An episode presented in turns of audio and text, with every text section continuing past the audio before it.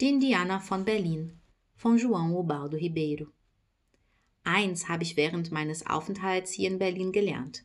Ich werde erst wieder in Deutschland antreten, nachdem ich einen Kurs über Amazonien belegt und mindestens eine grundlegende Biografie über brasilianische Indianer gelesen habe. Es kann hier nämlich ganz schön schwierig werden für Brasilianer wie mich, die nichts von Amazonien und den Indianern verstehen. Wenn sie von meiner Unwissenheit erfahren, sind einige Deutsche derart empört, dass sie sofort jedes weitere Gespräch mit mir aufgeben.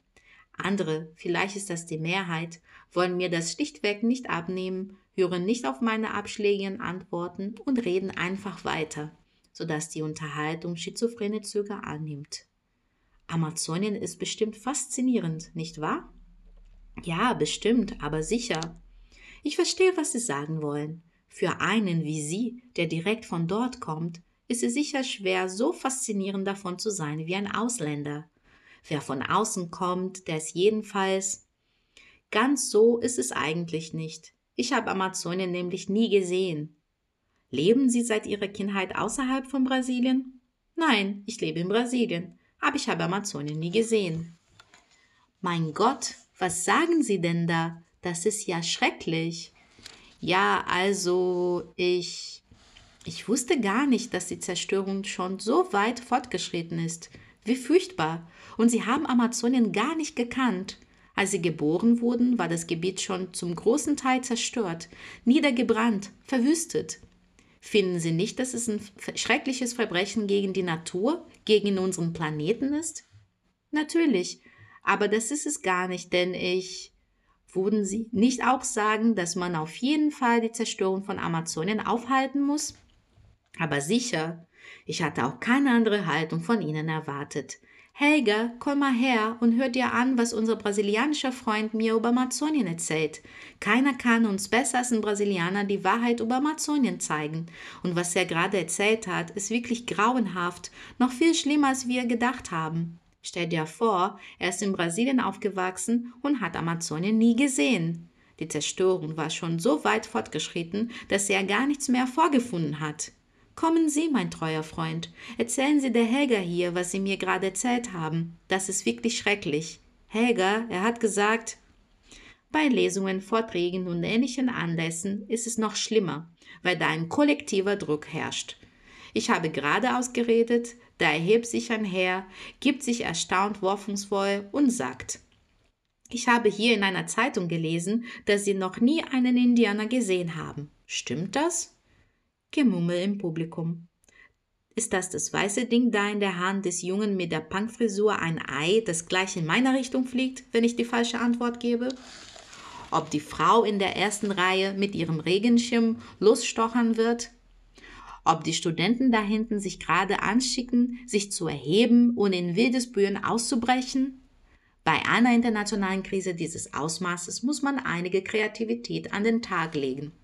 Natürlich nicht, sage ich zuvorkommend.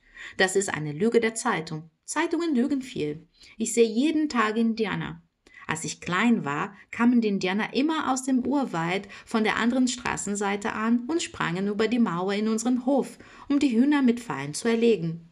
In der letzten Zeit habe ich allerdings in, in Rio gelebt, wo es relativ wenige Indios gibt, aber trotzdem trifft man so auf zwei bis dreihundert am Tag.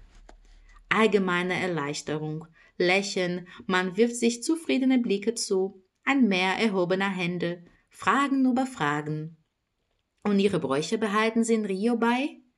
Das hängt vom Stamm ab. Einige sind mehr oder weniger assimiliert, andere nicht, so dass es schon vorkommen kann, dass man in einem Bus sitzt und ein kleiner, nackter, ganz bemalter Indio neben einem Platz nimmt. Und der Kannibalismus? Der wird praktisch nicht mehr ausgeübt, obwohl einige Gruppen von Umweltschützern gegen die weiße Unterdrückung dieses jahrhunderttausendalten indianischen Brauches protestiert haben aber hin und wieder hört man, dass sie einen verspeist haben, im Allgemeinen einen von ihren eigenen Leuten. Und wie stehen Sie zur Auslöschung der Indianer? Ich bin natürlich radikal dagegen, weil das für mich selbst ja praktisch auch Selbstmord bedeuten würde. Wie Sie klar an meinem Äußeren erkennen können, habe ich Indianerblut in mir. Ein Viertel. Meine Großmutter mutterlicherseits war vom Stamm der Caeté, die berühmt sind, weil sie im 17. Jahrhundert einen portugiesischen Bischof verspeist haben. Beifall, viele Male ein herzlicher Händedruck, großer Erfolg. Und zwar so groß, dass ich denke, ich werde diese Art von Erörterung nun in allen Lebensbereichen anwenden, solange ich noch in Berlin bin. Nein, wenn ich es mir recht überlege, tue ich das schon. Gestern ging meine Frau ans Telefon und bat den Anrufer am anderen Ende der Leitung nach einem kurzen Wortwechsel. Er möge bitte einen Augenblick warten. Das ist ein netter Deutscher, sagte sie, der ein Hörspiel über Amazonen produziert und Stimmen von Amazonas Kindern braucht. Er hat erfahren, dass wir zwei kleine Kinder haben und möchte wissen, ob die beiden diese Stimme im Stück spielen können. Soll ich ihm erklären, dass unsere Kinder nicht aus Amazonien sind und auch nie dort fahren? Nein, sagte ich, frage ihn, wie viel er bezahlt.